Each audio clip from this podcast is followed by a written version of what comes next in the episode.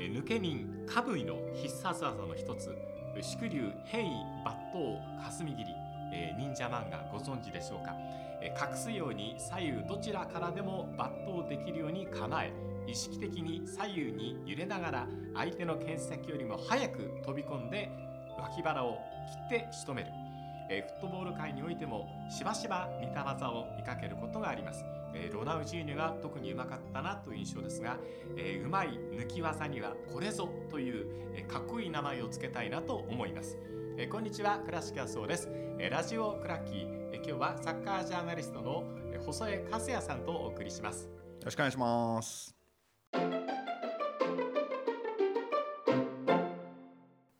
さて細江さん今日は、えっと、細江さんジェフのはい。オフィシャルライターでいらっしゃるということで、えちょっと、えーやったことないんですけど、はい。J2 って今どうなのってはいいうようなざっくりとしたこう観測を教はい。えていただきたいと思いますのでよろしくおはい願いします。今どんな感じですか？そうですね。やっぱり年々か僕えっと2014年からえっとジェフのオフィシャルライターやってるんで、まあそこからはずっと J2 は見てるんですけど、年々感じるのはレベルがどんどん上がっていて、どういうところで上がってますか？あのー何がレベルとしてるかというとやっぱこれもスタイルなんですよね、はいはい各チームが各クラブが、えーまあその土地にあったと言ったら大げさかもしれませんけど、えー自分たちはこういうサッカーをやります。こういうかんタイプの監督を迎えますとか、ええ。ーそういうはっきりしたスタイルを打ち出してきていて例えば、あのーまあ、今シーズンまた J2 に戻ってきてしまいましたけど徳島ボルティスは、えーリカルド・ロロドリゲスを監督を迎えてからはそのスペインのやり方に舵を切って、えーやってますし、えー今 FC 東京のアルベル監督が新潟やってた頃も、えーもう本当に、えーまあそれもまたザ・スペインのサッカーをやってくるんですね。でそうやって、えー自分たちはこうやりたいっていうことを明確にそのクラブが打ち出すことによって J2 ってそもそも守って勝つサッカーが全体的に主流だったんで、ええ。サッカー自体は見ててつまんないなと思うこともめちゃくちゃ多かったんですけど、えはい。それがもう今全然なくて、うん。スタイルとスタイルがはっきりとしたスタイルとスタイルがぶつかるからこそ、えーそのゲームはどうなるか分かんないっていう状況が多くて、まあ、どのチームがあー J- J1 に昇格するか毎年本当に分からないし、えー残り10試合ぐらいでがガラッとまた順位表が変わったりするんで。うんそのレベル云々、まあ、J1 と比べてのレベル云々というよりは単純にサッカーとして面白いね、なるほどね、うん。はい。はいちょっと興味が湧いたんで詳しく伺い。たいと思いますけど、まず、えっと、それはそれぞれのフロントの成長っていうことがあって、まあ、こっちのベクトルでいこうかということをこう決めてくれるあるいはそれを許容してくれるようになったっていうクラブとしての成長があると思うんですけども、はい。それをもたらしたものって何なんでしょうね。これはきっかけのチームとかイノベーションがあったのか？えっと J2 の中でそれが起きたとは思わないんですけどなるほど。さ日本サッカー全体で、え例えば、えー広島はミシャさんのサッカーとか、まあその少し前の時代の話ですね、えっとそうやって J1 のクラブでも自分たちはまあ主に監督によってですけど、はい。こういうサッカーをやろうっていうスタイルがどんどん導き出されていった結果、そのそのみその面白さによってお客さんを呼べるってことはやっぱり日本全体にやっぱ広まっていったと思うし、え J2 でも例えばその守りきって勝ったからといって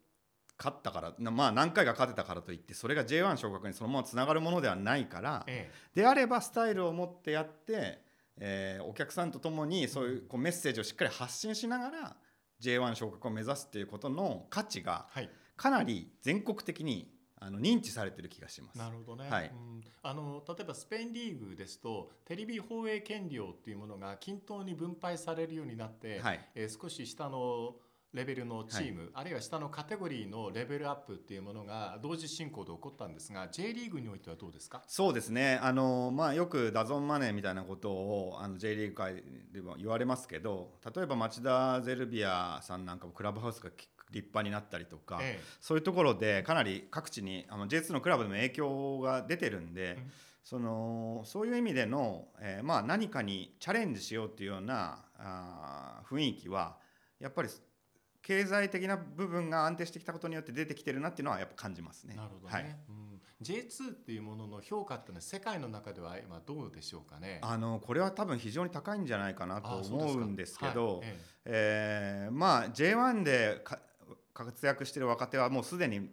世界のあちこちから目をつけられていておっしゃる通りですね。はい、でそこで J1 で活躍している選手を取ろうとしても手遅れになることはかなり多いと思うんで、もはやあの J2 で、えーまあ、武者修行をしているような若手とかそれから、えー実際に足を運んでみないとわからないような、あのータレントを探して世界が目を向けてるなという気はしますし、ええ。実際にいいタレントが本当にいるんで、うんこの人なんでここにいるんだろうっていう選手もいますから。確かにそうですよね。うん、あの海外そのまあえっと大きなヨーロッパの5大リーグなどの、まあ、トップカテゴリーではなくてもその次のカテゴリーぐらいにこうスカウトされてはい移籍していって、そこで実力を発揮している選手がすごく増えたなっていうのがはい最近で、それは J2 のレベルからでももう言ってしまう人増えましたよね。そうですね、ええだからやっぱり、えっとレベルじゃないと思うんですよね、うん結局。そのタイプが合うか合わないか、まあ、よくこの話は出ますけどえそれはもう J1 と J2 の比較ですら、えうん。えーうまさとか強さをでひ比較とするのは僕はもうナンセンスだと思っててなるほど。スタイルの違いタイプの違いだと思うからこそ、今 J2 でプレーしてる若手選手でもその別に J1 でステップを踏んで海外へって、うん。えーみんなそれのなんていうの声を揃える必要は全然ないと思うしえ J2 からそのまま海外に行けばいいと思うんで、えうんまあ、そういう意味では可能性はかなりやっぱ広がってるし、えーレベルも高いなという気がしますけどなるほどね、はい。うん、選手の質でいうともう1部と2部にそんなに差はないっていうか、まあ、そのクラブとして抱えてるその質量とは違いがあるんでしょうけども、はい。個々で見たらはい。関係ないっていうことですね。そうですね。あの、うん。ハマる可能性は十分ある選手が J2 にもたくさんいるっていう。なるほどね、はい。今度は組織として J2 見たときに、はい。今期の面白さってのはどこにありますか？そうですね。あのやっぱり、えー毎年そうなんですけどこれえっ、とね七海さんが昔ジュビロであの J- J1 昇格した時に言ってたんですけどとにかく最後の12試合ぐらいをいかに勝つかによってだいぶあの順位表が変わるから。確かにそうですね。はい、つまりどそそこの段階でどういうチーム状態を作ってますかっていうのが1年のポイントで、あはい、だからそれを、まあ、ススタートダッシュに失敗したとしてーも、うんえー焦る必要はないし、えーそういうチームマネジメントを1年間かけてすればいいって。ということは全クラブにもそれが当てはまると思うんで、全く読めないっていうのが、まあ、やっぱ J1 と一緒ですけど、まあ、面白さかなと思います。難しさっていうのはそのカレンダー的なところもまずあると思うんですね、はい。試合数が多い。ではい。その試合数を戦って残り数試合でこうチャンピオンシップをかけて戦えるだけのその権利をまず持つことができるかということが一つ、はい。でこうその中で J1 に上がってから今度は残るための体力も残して、作っておかなければいけない、はい。でユースも育てておかなければいけない。で予算の中でダブルチームは無理だとしてもかなり埋められるぐらいの戦力というのを作っておかなきゃいけないというふうに考えるとすると、相当この監督っていうのは能力が高くないとできないリーグですね。そうですね。マネジメントも含めしてそうだしあのつまり J1 に上がれない上がれそうで上がれなかったクラブは、はい主力選手を抜かれてしまうんうんで、そうですよねこう。継続的なチーム編成っていうのうんをやっぱ考えづらいですよね。えだからそういう意味で、えーチーム力を維持することが、まあ、年々難しくなっていくんで、まあ、これはだからクラブチームを動かすという意味でも、まあ、かなり大変だと思いますね。えなるほどね、はい。うん、あの J2 の面白さを知っている細井さんから見て、はい。まあ、J リーグ全体のそのなんていうんですかねこうファンのうん。分母をうん増やすというのは、こうどんな作戦が有効だと思いますか、いやこれはちょっと正直難しくて分かんないんですけど、えーっと僕が思うのは、えーちょっとなんか逆説的なこと言っちゃいますけどサッカー界全体を国民行事にするのってあの無理だと思ってるんです、うん。今の時代、うん。これだけ多様性多様性って言ってて。楽しいものいっぱいありますからね。そうなんです、うん。だから僕はそこは一回線なんか昔に戻ろうとするんじゃなくて一回線を引いて考えた方がいいんじゃないかなと思っていてもっと目の前に来てる今生きてるお客さんを大事にすること、うん。えー例えばやっぱりまだまだまだ例えば J2 でもし結果によってお客さんが、ままあ、負けが続いていればお客さんが減る、うん。えー勝ってればお客さんが増えるっていうことでは、えー良くないと思うんですね。はい。だそこを、えー勝っても負けても、えー自分たちのお客さんを安定していつも人数が一緒ですよっていうぐらいの、えー魅力を作ることが、まあ、地域密着とイコールだと思うしそこが大事だと思うんで、えー広げようとするよりはまず手元をしっかり見ましょうっていうのが僕はいつも言いたいことなんですけどね。スタジアムとか、はい。あのクラブが行っているホスピタリティっていうことのレベルはどうですか？これは結構クラブによって、えーやってることもまちまちだしレベルも違うと思うんですけど、でもやっぱり地域と、えー地域に合ったやり方はもう本当それぞれ違うと思うんで、ええ。ーそれを見極めるだけだと思うんですけど、まああのーどこに行っても例えば10年前と比較して J2 のクラブでもそこにきっちり、えーアイデアを出しましょうとか、えーお金をかけましょうとかそういう姿勢はすごく見えるんで。ええ。あのだいぶそういう意味でも変わったなという気がしてますけど。そうですか、はい、うん、よくよく見てくれればねいいところもあるんだよというアプローチと、はい。見なきゃ損損っていうのと違うと思うんですよ。はい。ええ。見なきゃ損損にするためにははい。どうしたらいいのかということで、はい。各クラブもう広報を含めて努力すごくしてるとは思うんですけど、はい。もう一つそこをうん。ブレイクスルーするためのアイディアって何かないですか、そうですね。これ難しいですよね、ええ。でもやっぱ思うのはあのサッカー自体の面白さをやっぱりちゃんと伝えることがさ最優先だと思うんですね、うん。今やっぱりその周りサッカーの周りにもスタジアムにはこんなに面白いことありますよっていう方法って、はい。まあみんな思いつくじゃないですか、うんイベントをやったり、うん。えー家族で楽しめるような工夫をしたりっていうのは分かるんですけど、えそれをやりながらやっぱり同時にサッカーの面白さをきっちり伝えるってことをクラブ発信でそれこそ今どのチームにもスタイルがあるからこそ、えうん。そのうちはこういうサッカーをやってますこういうポリシーがありますこういうアイデアがありますっていうようなサッカーの部分で、えー誰にでも分かりやすいアピールをするっていうのがやっぱすごく大事かなと思今やっぱちょっとサッカーが好きな人たちしか分からないサッカーのアピール。よくわかる、はい。それが多すぎる気がするんで、うん。サッカーが、えー分かってるようで分からないっていうふうに感じてる人たちにとって面白いよって伝えることがはい。やっぱすごく大事かなと、そうですよね、はいはい。これ僕本当にいろんなところで言ってることなんですけど、はい。サッカーの面白さを、はい。サッカーしか知らない人って伝えられないんですよ。そうですよね。だからサッカーも好きだけどとかサッカー以外のものが好きでこうプレゼンテーションが上手い人を呼んできて、はい。ブレたりずれたりしてはいけないけれども、はい。こういったアプローチもありますよっていうところを見せるっていうチームをね、はい。ブレインとして、はい。あのサッカーの団体は持つべきだと。そうかもしれない第三者団体として僕持つべきだと思ってるんです、うん。で J2 が J1 よりも面白いって言われるためには J2 でだけこう例えば実況陣解説陣がこういろんなミーティングして、はい。こういう表現を使おうとかこういった面白さを伝えていこうっていうことのブレインストーミングをした方がうん。出てくると思うんですよね、でもはい。そのためにはこう J リーグがまず予算組んでくれてあのそういうチームを作って、うん。J2 を上げるためのっていうのを、うん。サッカーをよく知ってる人とサッカーを知らない人の混成チームをはい。作った方が僕はいいってずっと思ってる。これあのちょっとそれちゃいますけど WE リーグにもそれって言えることあなんですよ。はい、僕はい。それすごい感じていて、え WE リーグってスタジアムで見るとサッカーめちゃくちゃ面白いんですよ。うん。女子もみんなうまいえし、あのゲームとして競技としてすごく面白い。だけどお客さんは本当にやっぱまだ全然いないんですよねでこれどうしたらこのここにお客さん来るようになるんだろうと思うしこの間あのバルセロナの女子のチームが9万人でしたっけ？いやーすごかったですすごかったですよね。カンプノーで一番ですからね。はい、そうですよね。だからそれを考えると、まあやっぱりそこを真剣に考えなきゃいけないなと思うし、ん WE リーグはあのまあ新しい日本のスポーツ界において新しいジャンルだからこそ、ええうんそこに取り組む価値はまあ J リーグにもそのまま直結する何かがあると思っていて、はい。だから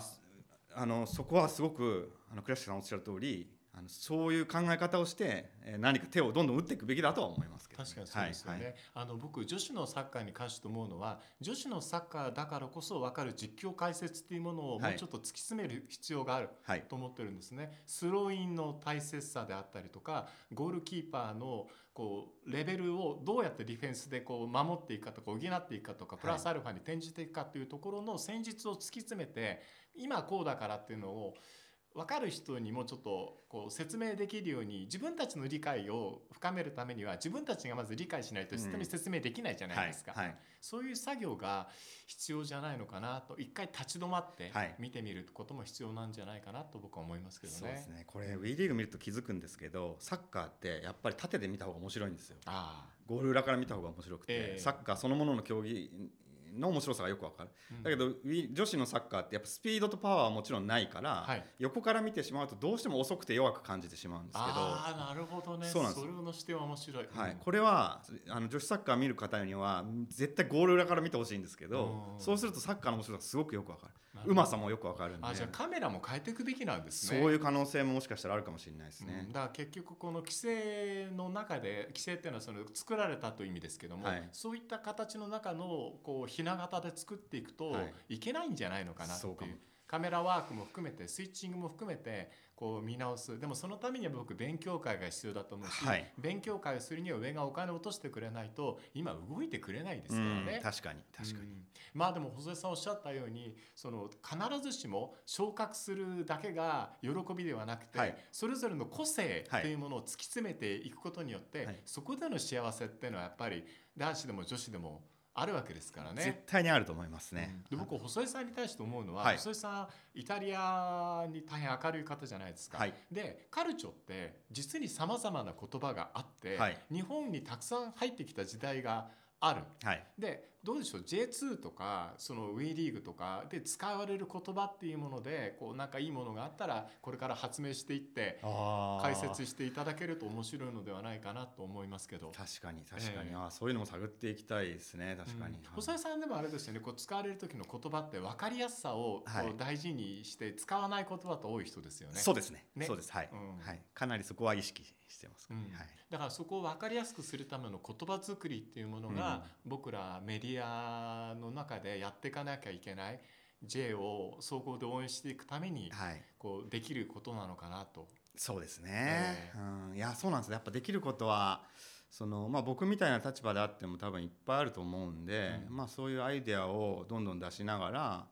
まあ、積極的に関わっていきたいなとは思ってます。そうですね、はい。うん、あの分母を増やすためにはどうしたらいいのかということは僕はまず外付けのハードリスクをつけることだという意見なるほど。なんです。で細江さんに最後はいにまとめていただきたいのは、はいえっとジェフのオフィシャルライターとして、はい。えー今シーズンのジェフ今どうなのか、はい。どんなところまでいけそうなのかということを教えていただいてお別れしようとはい思います。、これはですね、えー今シーズンは正直過去、えーじ過去10年ぐらいを見ても一番期待感の持てる1年のスタートだったんですね僕はいとしては。で、えースタートダッシュにさえ成功してしまえばもしかしたら勢いでいってしまうんじゃないかっていう期待をしている中で、えー今10節終わった時点で、えー3勝4分け4敗。うんという、えーまあ、現実的にはかなり厳しい状況になってるんですけど、えーチームの雰囲気はあー J2 に落ちてから、まあ、十何年経ちますけど一番いいと思っています。なるほど。はい、それは、えーキャプテンは鈴木大輔という、まあ、スペインでもプレーした選手ですけど彼を中心にすごくポジティブで、えーこうカバーし合う、まあ、チームとしてすごく理想的な、うん。あー編成になってると思うんでそこがこう何かで、えー何かの表紙に得点力さえ身につければ 何かの表紙に、え。はいえーどっかでいい流れに乗って先ほど申し上げた通りラスト1 2 3試合のとこからぐぐっとうん、